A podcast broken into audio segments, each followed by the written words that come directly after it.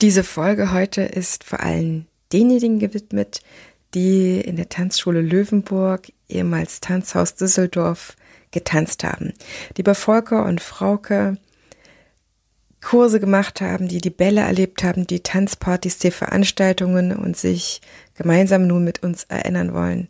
Diese Folge ist aber auch für die super, super spannend, die mal von einem Tanzschulinhaber beleuchtet haben wollen, angeschaut haben wollen, was in so 30 Jahren Tanzschulinhaberschaft alles passiert, wie es einem geht, wenn man startet, wie man da vielleicht startet, reinrutscht, wie das Erleben ist, auch im Nachhinein und wie es auch ist, dann die eigene Tanzschule zu schließen, zu schließen müssen, zu schließen wollen das beleuchte ich mit Volker in dieser Folge. Diese Folge geht mir selber auch sehr nah, denn auch ich habe jüngst die Tanzschulschließung hinter mir und gehe damit auch wirklich locker um. Das heißt, uns beide kannst du wirklich fragen. Natürlich kann ich da längst nicht so mithalten mit dieser Zeit, aber mir ist durchaus bewusst, dass jeder, der seine Tanzschule aufbaut und die irgendwann schließt, dass das was mit einem macht. Ich wünsche allen, dass sie es so positiv nehmen können, wie das Volker und auch Frauke machen, da für sich diese vielen Erlebnisse zu konservieren und die Schließung als etwas anzusehen, was wieder eine nächste Phase ist, ein nächster Schritt zu einem anderen Tanzlehrerleben zu einem anderen Tanzschaffenden. Mir ist natürlich bewusst, dass wir der heutigen Zeit, wo alles so, so kritisch ist und ich ähm, lache gerade, weil ich es manchmal makaber selber finde, mir ist bewusst, dass das Thema Tanzschulschließung gerade in der Corona-Zeit vielleicht nicht so super ankommt.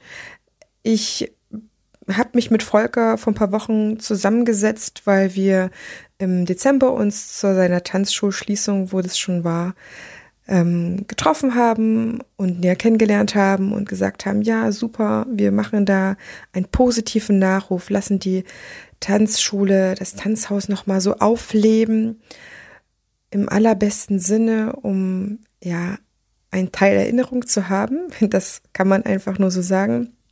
Und ja, eine Schließung wird vielleicht für den einen oder anderen auch in Frage kommen oder nicht anders möglich sein. Das heißt, ich lege mit dieser Folge auch einen Baustein, den man sich anschauen kann, nutzen kann, um das Thema für sich vielleicht auch zu bewegen, um vorab jetzt schon mal jemanden, der das alles schon hinter sich hat, sprechen zu hören, wie man damit umgehen kann. Ich kann von mir aus nur sagen, ich habe das für mich damals beschlossen, dass ich die Tanzschule wieder schließe. Wer eine öffnet, muss nicht lebenslang eine führen. Das ist einfach so. Sie ist ein Teil der persönlichen Entwicklung. Wenn etwas anderes ansteht oder dran ist, dann sollte man vielleicht auch das in Erwägung ziehen und sagen, ja, mein Fokus hat sich verändert ich darf auch wieder zumachen und ich darf vielleicht eine andere Tanzschule unterstützen oder in einer anderen Weise weitermachen, vielleicht aber auch reisen, andere Wünsche erfüllen, die man vielleicht in seinem Leben hatte. All das ist in dieser Folge drin. Eine kleine Anmerkung möchte ich an dieser Stelle noch zu den Umständen unseres Interviews machen. Tatsächlich hatten wir geplant, am Anfang ganz normal zu zoomen, so wie man das ja die Tage so macht. Allerdings hat am Anfang Volkers Gerät nicht den Ton wiedergegeben, so dass wir die ersten Minuten mit Telefonaufzeichnung machen. Irgendwann schaltete sich das Gerät von Volker dann doch ein, übernahm den Ton, dann hörst du so ein Blub, dann ist meine Aufnahme dann mit dem Telefon abgeschaltet und es geht auf Zoom über. Das heißt, es ist nicht abenteuerlich, ist eine super Qualität, man kann es gut hören, nur dass du diese kleine Information noch hast. Und jetzt wünsche ich dir wirklich viel Freude mit dieser Folge. Lasst uns anstoßen auf die Löwenburg. Prost und feiern, feiern, feiern.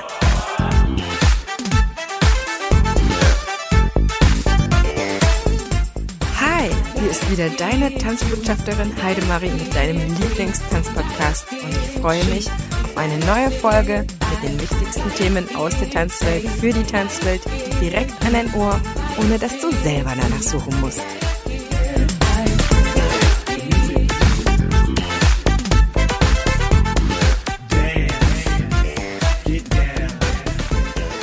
Herzlich willkommen zu einer neuen Folge vom Tanzpodcast.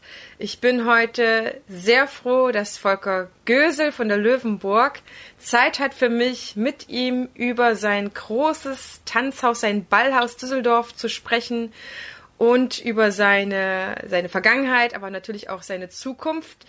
Denn die Löwenburg hat die Tore geschlossen.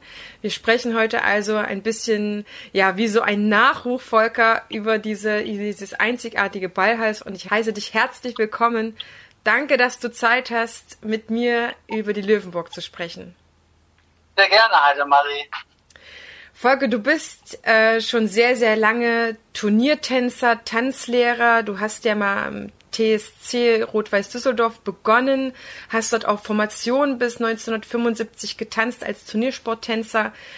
Woher kam denn die Leidenschaft äh, zum Tanzen überhaupt? Wie bist du ins Tanzen gekommen? Ja, das ist schon ein paar Tage her. Da muss ich etwas weiter ausholen. Also meine Tanzschulzeit begann, glaube ich, 1984, nee, 74. Und da bin ich mit zwei Freunden in die Tanzschule gegangen, weil wir einfach nur Lust hatten, neue Leute kennenzulernen. Wir wussten ja gar nicht, was uns tänzerisch erwartet. Wir waren vielleicht ein bisschen neugierig, aber haben uns dann nicht weiter Gedanken drüber gemacht. Ausschlaggebend waren, wir wollten ja, neue Menschen kennenlernen, vielleicht ein paar nette Mädels. Und so sind wir dann in die Tanzschule gegangen. Haben dann drei Kurse habe ich dort gemacht wir haben tatsächlich sehr netten Kontakt gehabt und es hat äh, Spaß gemacht. Allerdings, wenn ich ehrlich sein soll, das Tanzen stand nicht an erster Stelle, sondern einfach nur das unter Leuten, unter Menschen sein und Spaß haben und ja, einfach mal ein bisschen was Neues ausprobieren. Mhm.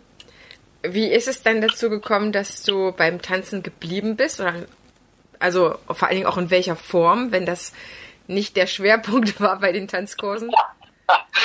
Der nächste Schritt war dann, dass meine Schwester, die in dem Tanzsportclub, die ist zwei Jahre älter als ich, die war schon in einem Tanzsportclub. Das war der TD Rot-Weiß Düsseldorf.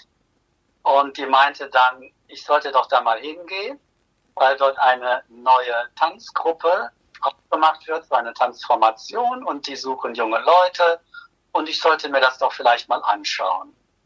Ja, und ich hatte jetzt gerade den dritten Kurs in der Tanzschule gemacht, diesen Bronzekurs. Und äh, die Motivation, jetzt zum TD Rot-Weiß zu gehen, war die gleiche wie in die Tanzschule zu gehen.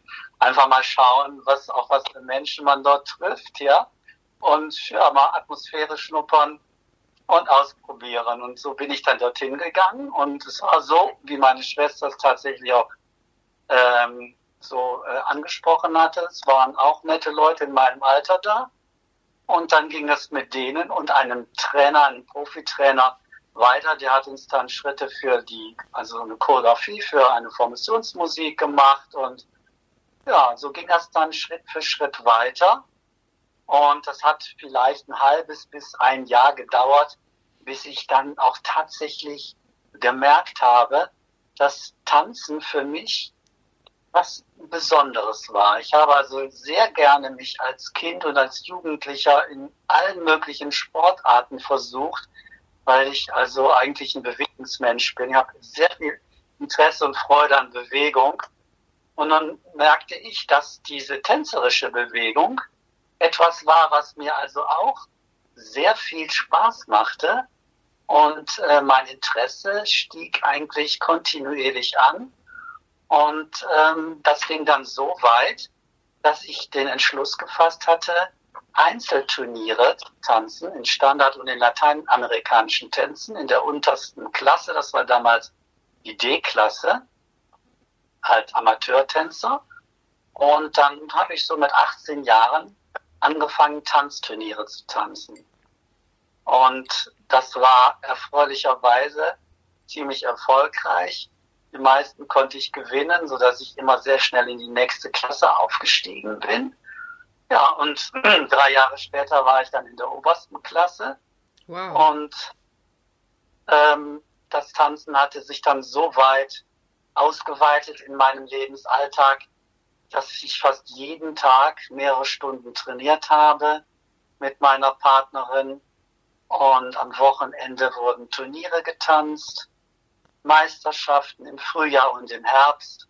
Und das Tanzen gehörte quasi in. Das Tanzen ist äh, dein, dein Lebensstil auch geworden, oder? Ja, also ich kann es überhaupt nicht mehr von meinem Leben trennen. Das mhm. ist also es gehört zu meinem Leben. Ich habe jetzt neben dem Tanzen auch eine ganz normale Berufsausbildung gemacht. Ich habe Jura studiert, das Studium auch fertig gemacht. Aber der Vorteil war, dass ich neben dem Studium natürlich sehr viel Zeit für das Training hatte. Ich konnte mir das alles so einteilen, wie ich das äh, brauchte. Und die Wochenenden hatte ich sowieso frei. Also das war, hat sich super ergänzt.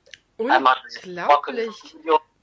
Und auf der anderen Seite dieses, äh, ja, dieses emotionale, gefühlvolle, sportliche Tanzen. Das waren wirkliche Gegensätze, die sich aber sehr schön befruchtet, gegenseitig befruchtet haben. Also Volker, wenn ich mir vorstelle, dass du hier eine Turniertänzerkarriere hingelegt hast und auch noch Jura studiert hast, das ist für manchen einreicht das eine ausschließlich wie das andere ausschließlich. Hast du dich denn durch eine Art BAföG oder so finanziert? Wie, wie lief das ab? Weil Turniertanzen ist ab einem bestimmten Punkt ja auch teuer. Das ist richtig, ja. Dadurch, dass wir glücklicherweise ziemlich viele Erfolge hatten, sind wir sehr früh an Showtanzmöglichkeiten herangekommen. Und das war dann in der äh, Spitze so, dass wir Deutschlands meistgebuchtestes Tanzpaar waren. Wir sind also zu so vielen Showauftritten gefahren, die auch glücklicherweise gut äh, bezahlt wurden. Und damit und mit der deutschen Sporthilfe. Wir waren im äh, A-Kader mehrere Jahre und dann haben wir Sporthilfe bekommen und diese beiden Finanzquellen haben ausgereicht, um das alles zu finanzieren. Denn wir sind ja auch sehr oft nach London zum Training gefahren, eigentlich äh, jeden Monat für äh, mehrere Tage. Und das äh, ging gerade so eben über die Sporthilfe und natürlich über diese vielen Shows, die wir noch nebenbei getanzt haben. Erstens hat es viel Freude gemacht, es hat Spaß gemacht und es hat das Ganze finanziert und getragen. Unfassbar beeindruckend. Das heißt, ihr habt dann ähm, eine Karriere als Turniertänzer hingelegt. Du hast dann dein, dein Studium beendet.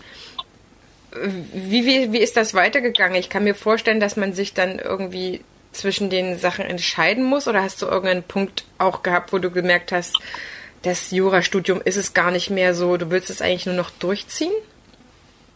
Ja, das habe ich, diese Frage habe ich mir oft gestellt, weil äh, auch wenn das Jurastudium in einigen Bereichen für mich schon interessant war, das kann ich nicht anders sagen.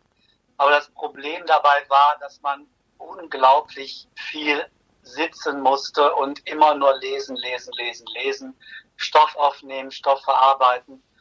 Und das war dann auch nachher genau Trichter auf den Kopf und immer nur oben rein.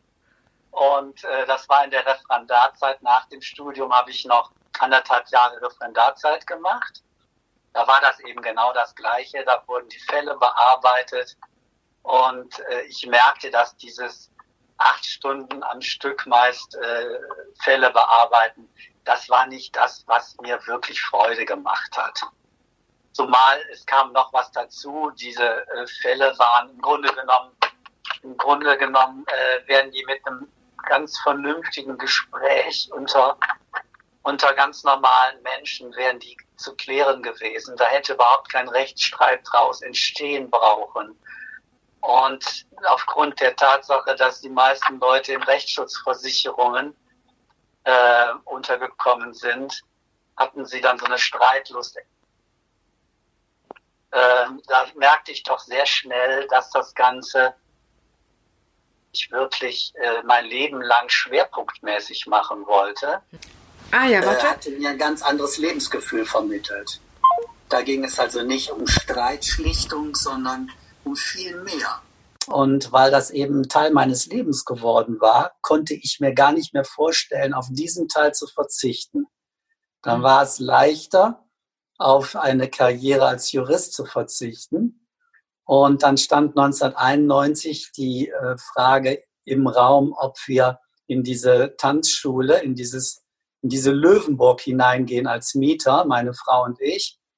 Und dann haben wir uns dafür, für diese Möglichkeit entschieden. Und dann habe ich die Referendarzeit gekündigt. Und man glaubt es nicht, obwohl mir alle sagten, das wirst du noch bereuen, dass du die Referendarzeit kündigst. Ich habe es toll, toll, toll, muss ich heutzutage sagen. Es ist jetzt 30 Jahre später. In diesen 30 Jahren habe ich es nicht bereut. Das ist ja mega spannend. Du hast äh, das erste Staatsexamen gemacht und das zweite Staatsexamen. Du, ich kann dich jetzt kaum noch verstehen, Heidemarie. Ähm, jetzt verstehe ich dich nämlich super, weil mittlerweile hat äh, dein iPhone ist umgestiegen auf Akustik und unser Handy hat äh, die Verbindung gestoppt. Ja, ich versuche gerade lauter zu machen, aber das scheint nichts zu bringen. Kannst du dein das ist iPhone? Schade, ne? Kannst du dein iPhone lauter machen? Ja, das habe ich versucht. Mhm. Aber da passiert nichts mehr. Also ich höre dich richtig gut. Können wir die Verbindung vielleicht nochmal, also da ist auch immer noch dieser ähm, Verbindungsaufbau in deinem Gesicht. Das ist richtig schade. Ich würde dir gerne in die Augen schauen. Da sehe ich immer dieses, dieses, ja, jetzt sehe ich dich. Hervorragend. Das ist nämlich genau mittig. Ja, super. Wenn wir jetzt noch ein bisschen normale Lautstärke hätten, dann wäre es fantastisch. Also ich kann dir nur sagen, dass ich dich hier sehr, sehr gut verstehe. Und dass das für die Aufnahme nicht wichtig ist, ähm, glaube ich, äh, ob du mich gerade so gut hörst, weil ich ja aufzeichne und ich gehe gerade davon aus, dass die Aufnahme super ist. Ansonsten habe ich ja immer noch zur Sicherheit das äh, andere Gerät laufen. Und das hört, da höre ich ja dich jetzt gerade super. Mhm. Ja, jetzt du bist sehr leise. Ich hoffe, dass ich dich verstehen kann. Wir können es ja mal probieren. Wir probieren es. Wir machen das Beste draus. Ja. Ich schließe noch mal an. Ähm, das ist phänomenal. Du hast das erste Staatsexamen abgeschlossen und hast dann erfolgreich das zweite Staatsexamen abgebrochen, weil dir das einfach keine Freude mehr bereitet hat. Und ich weiß, dass du das noch nicht weißt, aber für, für mich war das genauso. Ich habe zwar nicht Jura studiert, aber Lehramt fürs Gymnasium. Ich habe auch das erste durchgezogen, obwohl ich da schon zum Ende hin keine Lust mehr hatte.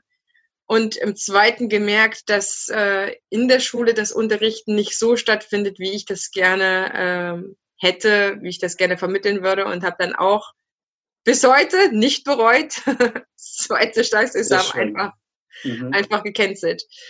Das heißt, ihr habt eine unglaubliche Chance bekommen, in die Löwenburg reinzugehen. Ihr habt das ja am Anfang Tanzhaus genannt. Ja, wir, mussten, wir mussten uns tatsächlich entscheiden, weil dieser TD Rot-Weiß, dieser Tanzclub, war bis 1990 in diesem Objekt. Die waren ah. dort 20 Jahre Mieter. Okay. Das wusstest du wahrscheinlich nicht, ne?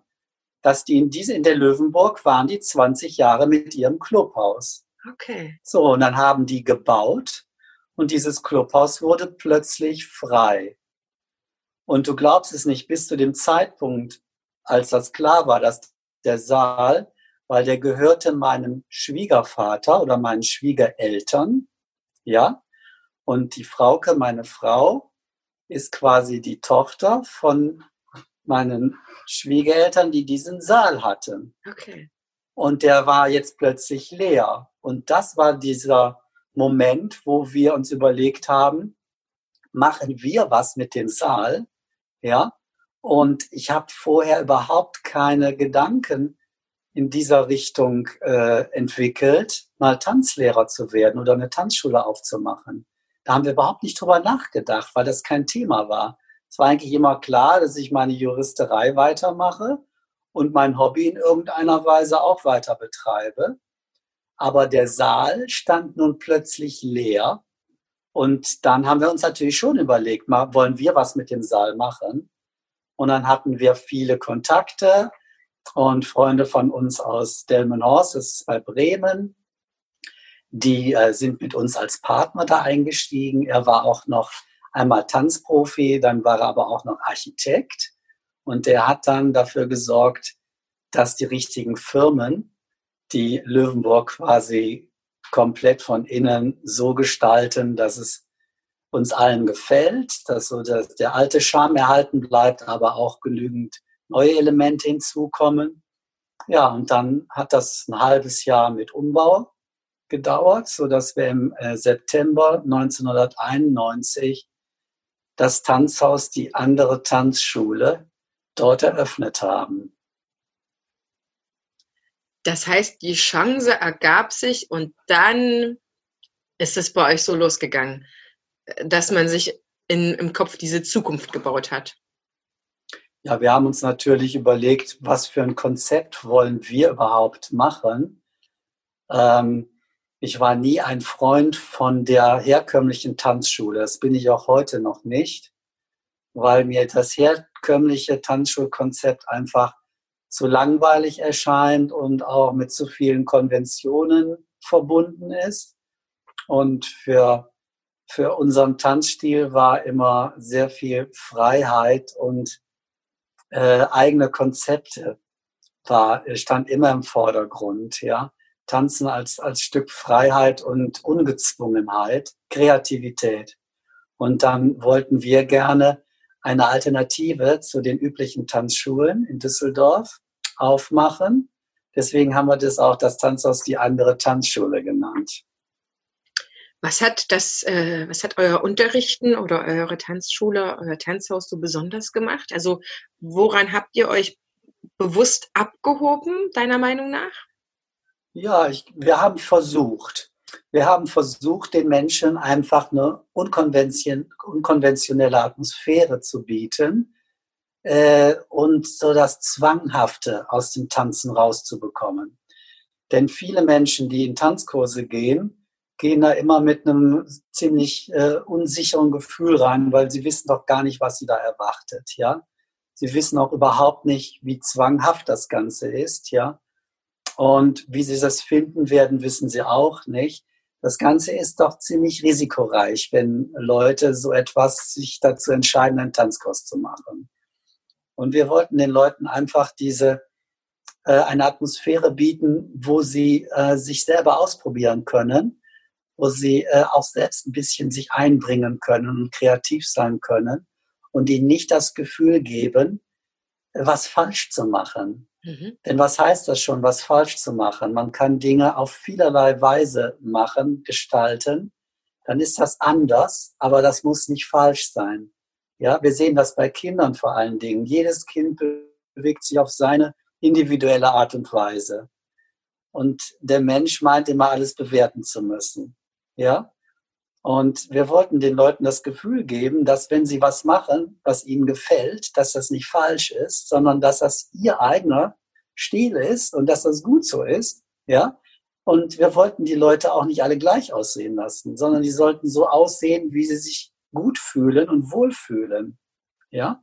Mit der Bewegung. Und für den einen sah das so, für den anderen sah das anders aus. Und das war uns immer sehr wichtig, Individualität. Ja, gut, in der ersten Lernphase geht es um das Vermitteln von Schritten. Das geht immer über den Kopf, aber sobald man das ein paar Mal wiederholt hat, merkt man schon, dass so der eigene Bewegungsfluss so ganz langsam aber sicher hinzukommen muss, damit, um das gut zu finden, was man da macht. Man muss sich ja mit dieser Form von Bewegung identifizieren können. Und das war immer ein Prozess. Ja, so ein Prozess, sich mit neuen, in einem Prozess zu identifizieren und dann entstand wirklich was Individuelles. Und diesen Prozess, da haben wir immer versucht, die Leute zu unterstützen, den Mut zu machen, nicht zu früh aufzugeben, um da was eigenes, Kreatives äh, auf den Weg zu bringen. Und das ist eigentlich das, was uns auch immer Freude gemacht hat. Ja, dieses individuelle Arbeiten mit den Menschen und nicht das Arbeiten äh, von der Stange, was äh, so aussieht, dass die Leute alle die gleichen Schritte tanzen müssen, alle in einer Reihe stehen müssen, bestimmte Abstände einhalten müssen. Das passt vielleicht jetzt in die Corona-Zeit, ja. Jetzt könnte man das überlegen, Abstände zu Partner einzuhalten, wenn es wieder erlaubt ist. Aber das habe ich schon in meinem Schülertanzkurs so gehabt, dass äh, da durfte keiner aus der Reihe tanzen. Ja, und das ist etwas, was ich nun gar nicht nachempfinden kann oder möchte. Wir möchten den Menschen das Gefühl geben, mit ihrem Rhythmus zur Musik und ihrem Bewegungsverhalten äh, äh, auf einer Tanzfläche klarzukommen, ausweichen zu können und auf der Tanzfläche ja in Freiräume, Freiräume zu finden. Das ist das, was wir also ganz schnell unseren Leuten beibringen damit sie nicht das Gefühl haben, da gleichgeschaltet zu werden wie Soldaten oder was der Geier wie, ja. Das heißt, du hast den Teil, an dem du selber sehr viel Freude hattest während, deiner eigenen Schülerzeit, Tanzzeit in der Tanzschule rausgenommen und gemerkt, ein Teil davon will ich aber selber gar nicht mehr haben. Da muss es was Neues, was Frisches, was was Lockeres her. Und da habt ihr eure Tanzschule neu erfunden oder kreiert. Wart ihr aus deiner Sicht so Pioniere hinsichtlich Tanzschule mal, mal anders konzipieren, als das bis dato vielleicht auch üblich war? Ja, ich kann vielleicht noch ergänzen, Heidemarie, dass ich auch eine Ausbildung als Tanzlehrer äh, in Duisburg gemacht habe. Und in der Tanzschule dort äh, habe ich das festgestellt, dass die äh, Ehepaare unglaublich viel Stress miteinander hatten. Und äh, da ist mir aufgegangen, dass dieser hohe Stresslevel im Paar eigentlich alles kaputt machte. Mhm. Die Tanzfreude blieb auf jeden Fall auf der Strecke. Die Leute hatten Angst, äh, Fehler zu machen. Und jeder weiß ja, ne, wenn man etwas Neues lernt und von der Angst getrieben wird, was falsch zu machen, dass man dann so gut wie keine Fortschritte machen kann. Und ich habe also, ich weiß nicht, ob ich das gut oder schlecht finde, aber ich habe halt so viele für mich Fehler in dieser Tanzschule entdeckt, sodass es relativ einfach war, diese Fehler ähm, äh, diese Fehler zu erfassen und nach Möglichkeit, äh, soweit wie es geht, abzustellen. Mhm. Ja. Und ich habe also wirklich versucht, diesen Stresslevel so weit runterzufahren, um den Menschen das Gefühl überhaupt zu geben, dass Bewegung ungezwungen, wenn sie ungezwungen ist, dass daraus viel besser Tanz entstehen kann, als wenn man versucht, ähm, in Anführungszeichen alles richtig zu machen, da kommt man nur, da kommt man aus den ganzen Blockaden überhaupt nicht raus und es kommt zu keinem Bewegungsfluss. Man steht quasi, die Muskulatur ist blockiert, die ist viel zu hart, ja. Da entsteht nichts Natürliches, da fließt auch nichts. Ja. Und das macht auch keinen Spaß. Das ist ganz ist dann so eine Art Pflichtübung. Und sowas war bei meinem Tanzen, wäre für mein Tanzen undenkbar gewesen. Da hätte ich sofort mit aufgehört. Weil ich hatte so viele Alternativen, mich lustvoll zu bewegen, dass ich auf den Tanz da nicht unbedingt angewiesen war. Aber die Herausforderung war für uns letzten Endes, diese Lust bei den Leuten auch, diese Lust zu vermitteln. Diese Freude an ungezwungener Bewegung und dann daraus Tanz entstehen zu lassen. Und dieses Konzept weiß ich nicht, ob wir da Pioniere waren, ähm, aber ich weiß auf jeden Fall, dass es für uns das einzig gangbare Konzept war. Und das ist das, was uns auch immer wieder neu motiviert hat, mit äh, unseren Schülern in solche kreativen Prozesse hineinzugehen und zu gucken, was dabei rauskommt. Das war natürlich bei jedem auch anders, ja, aber ähm, das war für uns kein Problem. Ja, wir wollten ja, wir haben den Leuten ja, es war ja kein Tanzturnier. Die wurden ja nicht bewertet, sondern die Bewertung bestand darin, ob sie sich wohl dabei gefühlt haben und sich natürlich empfunden haben, sich authentisch fühlen konnten. Das waren die Kriterien, die für uns wichtig waren und nicht, ob sie von der Fußtechnik immer alles richtig gemacht haben. Für mich war sehr wichtig, dass die Leute balanciert stehen, denn wenn man eine gute Balanceachse hat, das weiß jeder Tänzer, ist vieles möglich. Ja, und so haben wir also immer auch mal die eine oder andere Übung für die Balance gemacht. Und ähm, dann ging das eigentlich von alleine. Ihr habt eine Tanzschule neu gegründet und ihr hattet natürlich auch erstmal genau das gleiche Thema wie alle Tanzschulen. Ihr musstet euch bewerben und es mussten Schüler kommen. Die Schüler sind gekommen. Äh, die Schüler sind ja auch äh, euch auch lange, teilweise sehr, sehr lange treu geblieben, dann, als wir euch gestartet haben. Wie haben denn die Schüler darauf reagiert, dass ihr jetzt Tanzschule so anders macht? Ihr hattet doch sicherlich auch welche dabei, die schon dort und dort waren und unglücklich gewesen sind. Wie, wie, wie sind die bei euch angekommen? Wie war da so das Feedback? Ja, also wir hatten in den ersten zehn Jahren unglaublich gute Resonanz mit diesem Konzept. Ja, also das war ganz äh, erstaunlich es waren äh, relativ äh, viele junge Leute, die so zwischen 30 und 40 war vielleicht der Schwerpunkt der Altersdurchschnitt. Und ähm, die Leute fühlten sich einfach wohl bei uns und ähm, konnten sich tatsächlich auch ungezwungen benehmen und haben viele Kontakte zu neuen äh, Menschen schließen, finden können. Freundschaften sind äh, geschlossen worden und wir hatten immer mehrere Veranstaltungen, mindestens eine in der Woche. Und die Leute sind alle auf diese Veranstaltungen, die wir angeboten haben, gerne gekommen. Und äh, das Konzept ging wirklich. Ja, also wir hatten äh, die ersten zehn Jahre den Schwerpunkt auf Standard- und lateinamerikanische Tänze gelegt.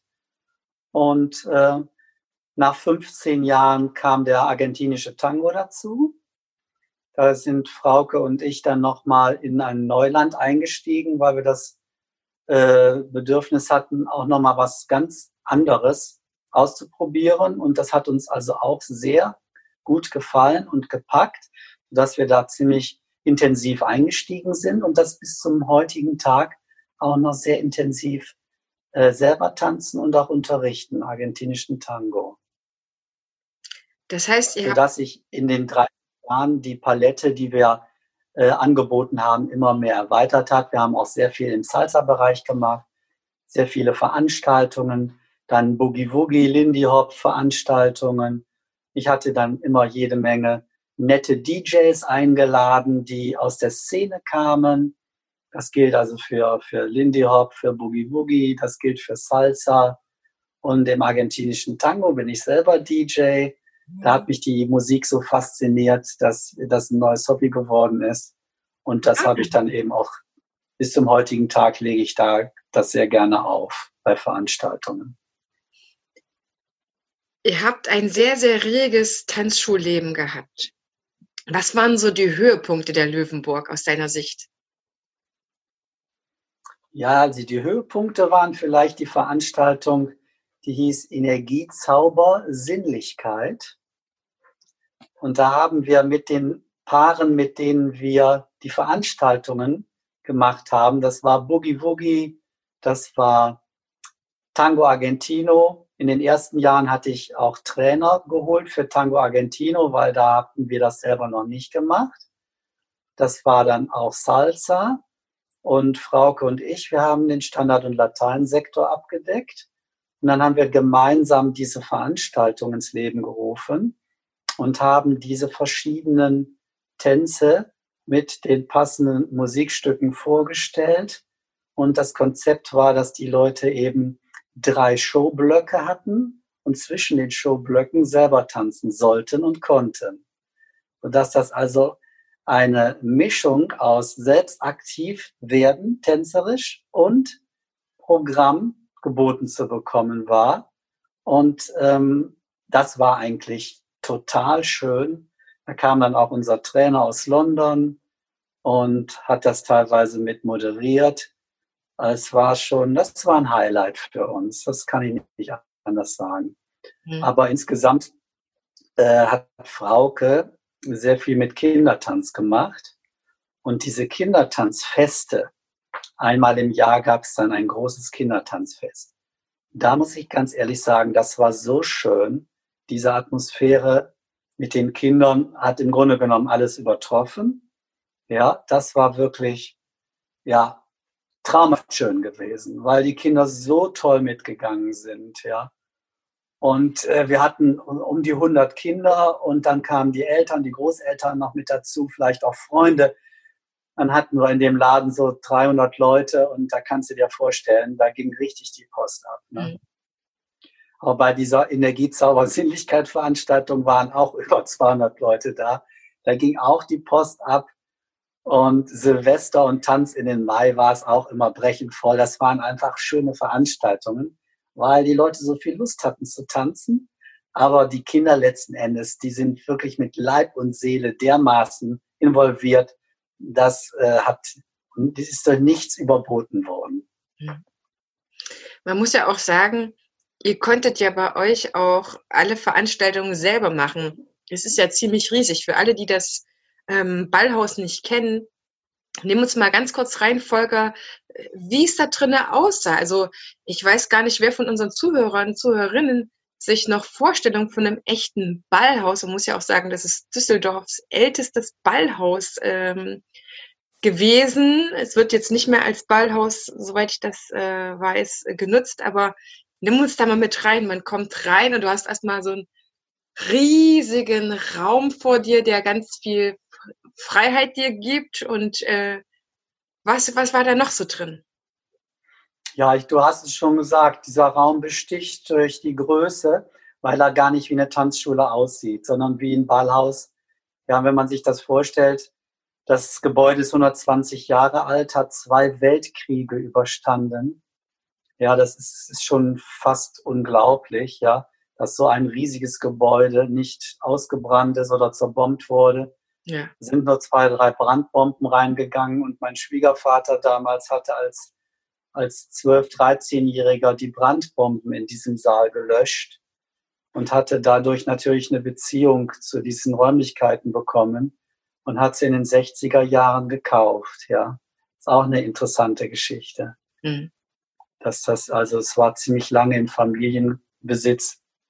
Und aber um zu der Ausgangsfrage zurückzukommen, diese Größe des Raumes, ja, auch die Decke, die ist sieben, acht Meter hoch, zwar schwer zu beheizen, aber dieses Raumvolumen, ja, das steckt einen regelrecht an. Man möchte sich darin bewegen und ähm, es ist halt für die Atmosphäre in so einem großen Raum schon toll. Dann stand ein alter Flügel da drin, ja, eine ganz lange Bar dann haben wir das so ein bisschen im Jugendstil eingerichtet.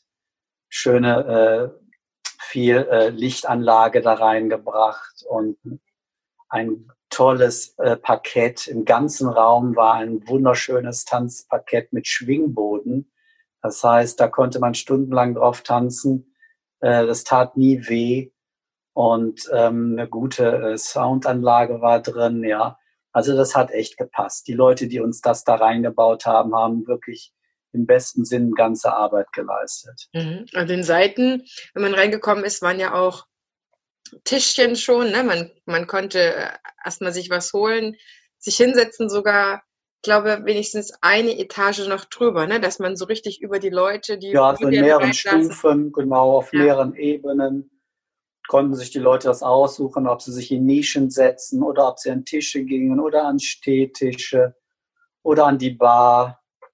Gab immer viele Möglichkeiten. Hat man, für die letzten Jahre hat man noch eine Lounge reinge, reingebaut, sodass man sich auch noch in Lounge-Möbel setzen konnte. Also war für jeden Geschmack eigentlich was dabei.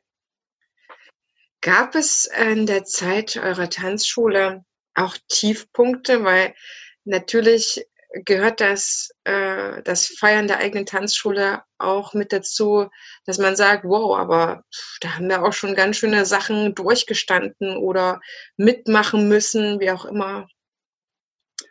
Ja, es gab immer Schwierigkeiten auch äh, mit der Parkplatzsituation zum Beispiel, ja.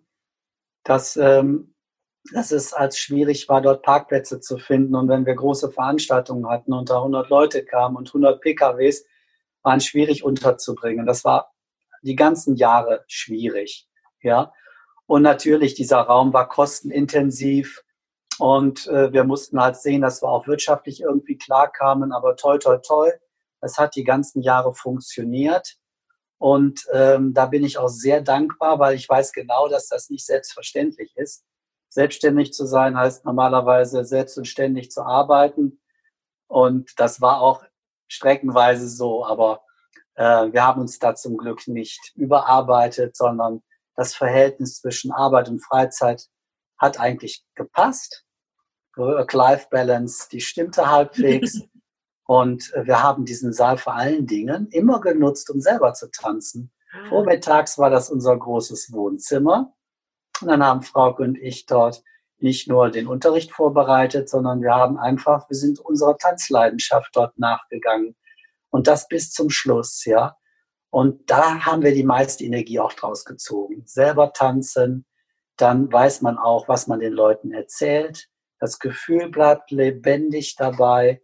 Und aus so einem lebendigen Gefühl heraus zu unterrichten, das fand ich immer angenehm, weil es einfach war für mich. Ja, ich brauchte mir gar nicht so viel an Konzepten zu überlegen, sondern es sprudelt dann so mehr oder weniger aus einem heraus, wenn man den Tanz in sich spürt. Wenn man die Menschen wahrnimmt, die vor einem stehen, dann bekommt man auch irgendwann so ein Gefühl für die Menschen, weiß, womit man denen kommen kann und was man besser nicht macht, um den Schwierigkeitsgrad nicht zu hoch anzusetzen.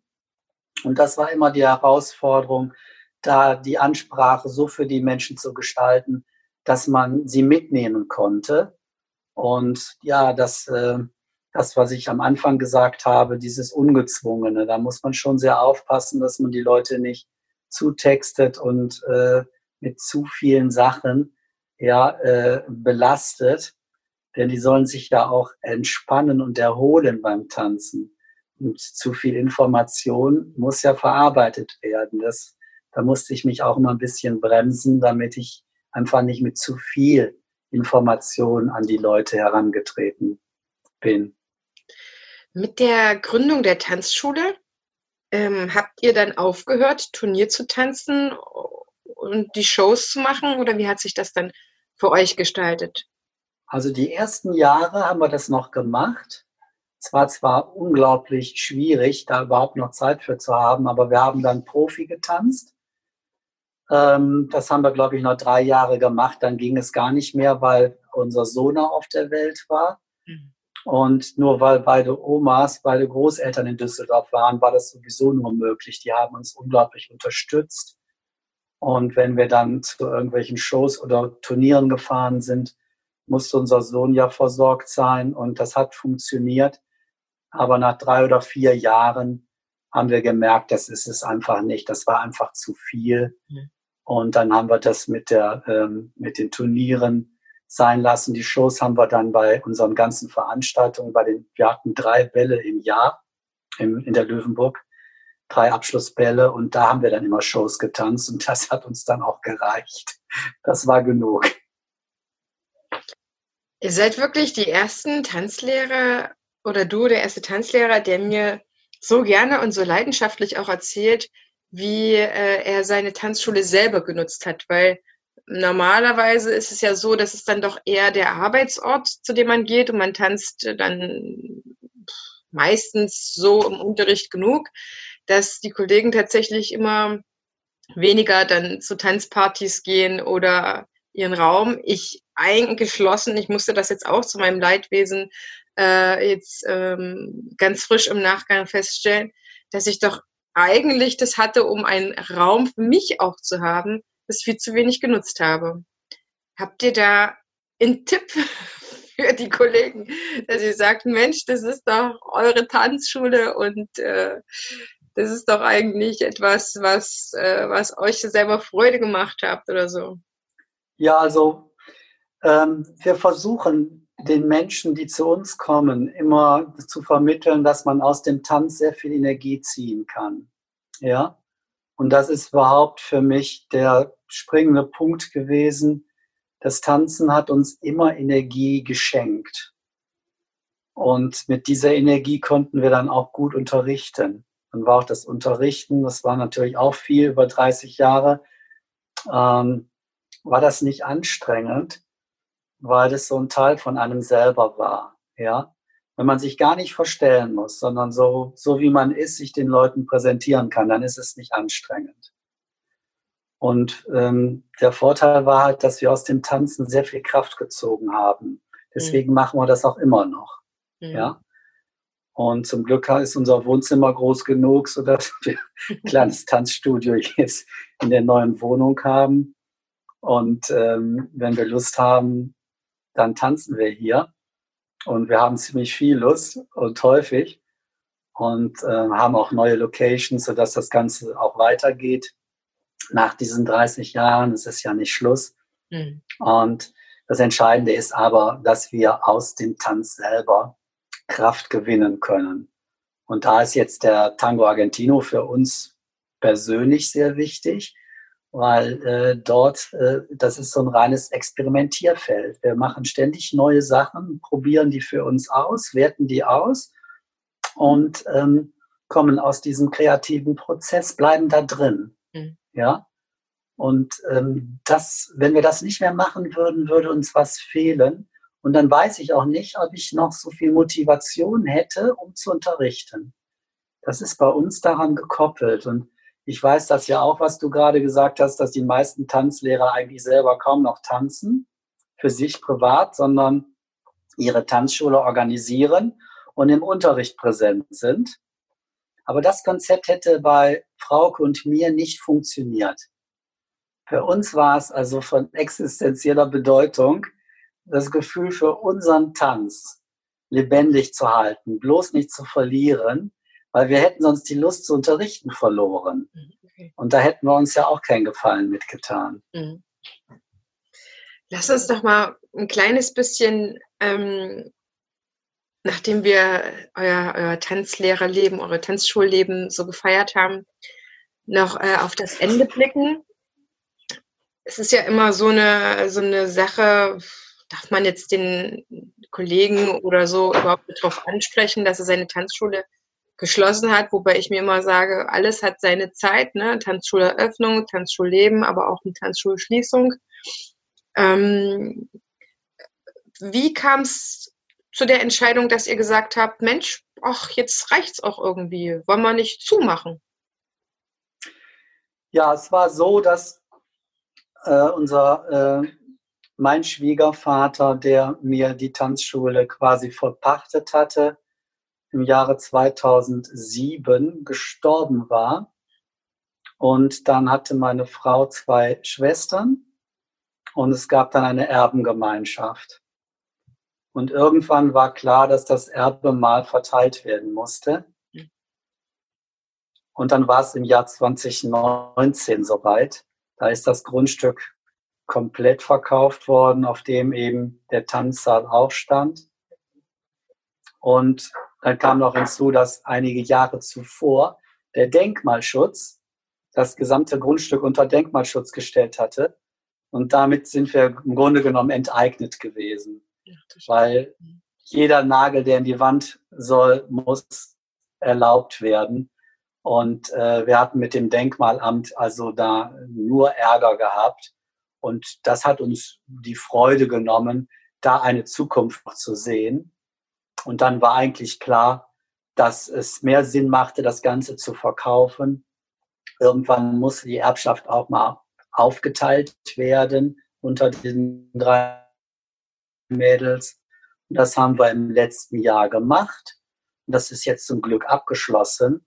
Und jeder macht jetzt, kann jetzt auch wieder für sich nach vorne gucken und seinen eigenen Plänen nachgehen. Und das ist für mich ja auch ganz wichtig gewesen. Ich wollte da jetzt auch keine Blockade sein und als Pächter das äh, auf unbestimmte Zeit verhindern, dass äh, jeder an seinen Erbteil rankommt, ja.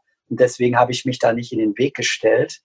Und ich denke auch nach 30 Jahren ist das ein guter Zeitpunkt, ja. Das ist, man, man braucht einen guten Zeitpunkt, um zu, etwas zu beginnen. Und man braucht auch einen guten Zeitpunkt, um etwas abzuschließen. Und ich hatte das Gefühl, ähm, wenn ich das noch länger gemacht hätte, hätte ich diesen Zeitpunkt womöglich verpasst. Und das wollte ich nicht. Ja. Und wir, äh, ich denke, es ist uns gelungen, weil unser Abschlussfest, was wir im Dezember hatten, mit unseren ganzen Stammkunden, das war so schön gewesen, dass ich äh, wirklich das Gefühl habe, wir sind da zu einem guten Zeitpunkt rausgegangen und haben das gut abschließen können. Und das ist auch wichtig, denn dafür war das Ganze zu lange und so intensiv mit so viel Leben und Herzblut, ja, dass ein guter Abschluss genauso wichtig war. Mhm. Und das ist uns jetzt, glaube ich, kann das sagen, ist es gelungen, diesen Abschluss eben so durchzuführen, dass wir mit einem guten Gefühl da auch rausgegangen sind aus dieser Geschichte, Löwenburg, und sind jetzt frei für neue Sachen. Und das ist ja auch sehr schön, ja. 30 Jahre für äh, so ein großes Objekt in der Verantwortung zu stehen, ist auch nicht immer einfach. Ja. Und diese Verantwortung haben wir jetzt abgegeben und können uns jetzt auch neuen Dingen zuwenden und weiterhin experimentieren, so wie wir das eigentlich die Jahre immer gerne gemacht haben. Ihr habt auch schon äh, weitere Tanzorte gefunden, wo ihr weiter unterrichtet. Das heißt, wer äh, Volker und Frauke Qualitäten möchte, dann kann das weiterhin genießen. Wo findet man euch denn jetzt, Volker? Also wir haben in Düsseldorf Herd ein sehr schönes Studio. Das ist ein Eventstudio 245 auf der, ich weiß gar nicht, ob es die, das, die Hertha Landstraße, ja, die Hertha Landstraße 245. Und der Raum ist sehr schön und hat auch eine große, äh, großes äh, Holzparkett-Tanzfläche, einen sehr schönen Open-Air-Bereich im Sommer. Also da sind wir sehr gut untergekommen. Und die andere Location, wo wir bis zu Corona-Zeiten die Kurse äh, hatten, das war im Rather-Wald-Stadium in der Vereinsgaststätte Mensch. Und die Tanzfläche dort ist auch sehr groß, auch ein Holzparkett. Und dort waren wir immer sonntags. Da hatten wir sehr viele Tanzschüler, die froh waren, sonntags, bis ihre Kurse weiterlaufen konnten. Ja, also bis Mitte März lief da alles, bevor es da zum Shutdown kam.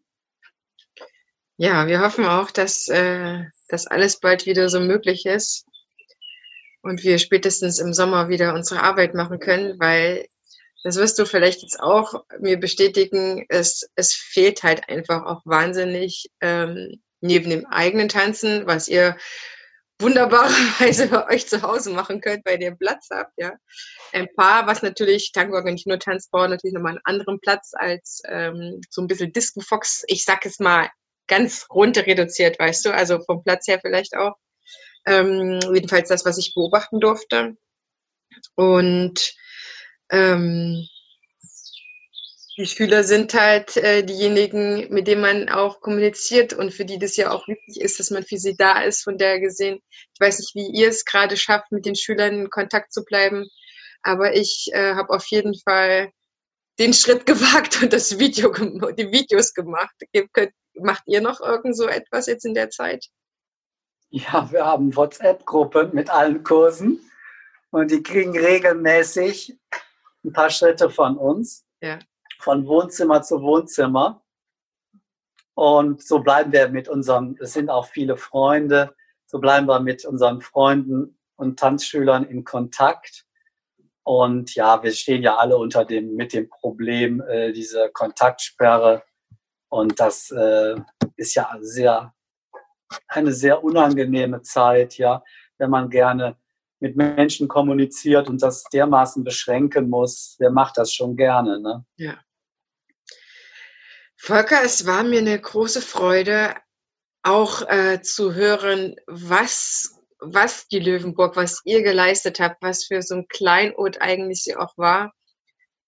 Es ist eine Zeit, die jetzt äh, ihr im Herzen tragt, die ihr wahrscheinlich auch auf, auf Fotos habt. Ich weiß nicht, ob ihr sowas habt, wo ihr dann schmökert, ob ihr ähm, ja euch jede Menge anfertigen lassen, aber gibt es noch etwas, was ihr gesagt habt, oder das fertige ich mir jetzt nochmal an? Ich weiß nicht, ein, ein Bild, ein Foto von der Tanzschule oder oder ein Album oder eure Schüler haben irgendwas gemacht. Wie konntet ihr äh, das gut für euch abschließen? Habt ihr da irgendwas äh, für euch gemacht? Ja, du, wir hatten zu jeder Zeit unglaublich viele Fotos von so vielen Veranstaltungen, auch von den Tanzturnieren früher. Also wir sind mit Fotos zum Glück sehr gut ausgestattet, sodass wir unser Gedächtnis immer schnell auffrischen können, ja. Und ähm, also da haben wir so viel Material, das ist, ist auch sehr schön, ist auch wichtig, ja. ja. Ähm, so viele äh, Bilder auch in den ähm, Handys, die man sich immer mal wieder anschauen kann, wo man schnell drankommt.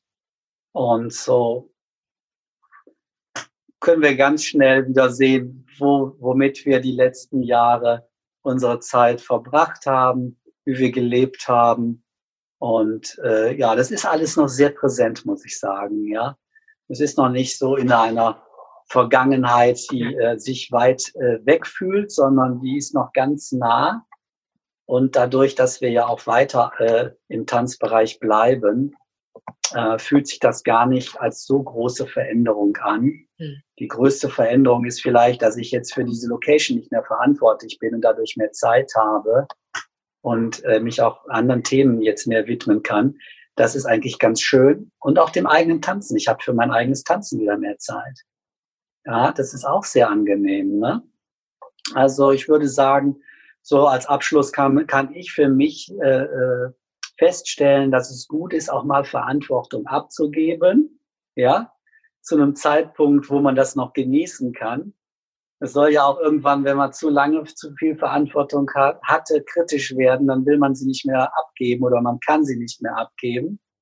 Und mir hat das jetzt nicht so viel äh, Schwierigkeiten bereitet, auch wenn es nicht einfach war, weil wir hatten den ganzen Saal, wie gesagt, gestaltet, das ganze Grundstück. Und das sich dann davon zu lösen, war nicht einfach, aber es hat Sinn gemacht. Mhm. Du hast ein paar echt schöne Sachen noch gesagt. Ich glaube, jemand, der vielleicht jetzt unglücklicherweise auch vor dem Schluss steht, vielleicht die Tanzschule schließen zu müssen, aus einem anderen notwendigen Grund, sage ich jetzt mal. Hm, ich glaube, dem kann das ähm, helfen, was du gesagt hast. Ne? Dieser, dieser Punkt, vielleicht hätte ich es dann nie geschafft, es ist aber auch was Neues möglich.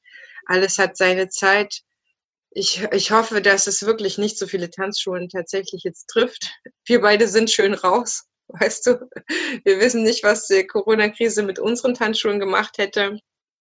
Aber ich, ich gehe leider realistisch davon aus, dass ähm, es manche Kollegen einfach mit ihren Tanzschulen nicht schaffen, weil die Kundschaft vielleicht auch am Ende abspringt, äh, weil, weil denen die Zahlungsmittel fehlen. Aber wichtig ist immer zu sagen, ich bin im Tanzen, ich tanze auch danach weiter, es, es wird weitergeben und es, es gibt andere Möglichkeiten, sich dann zu verwirklichen.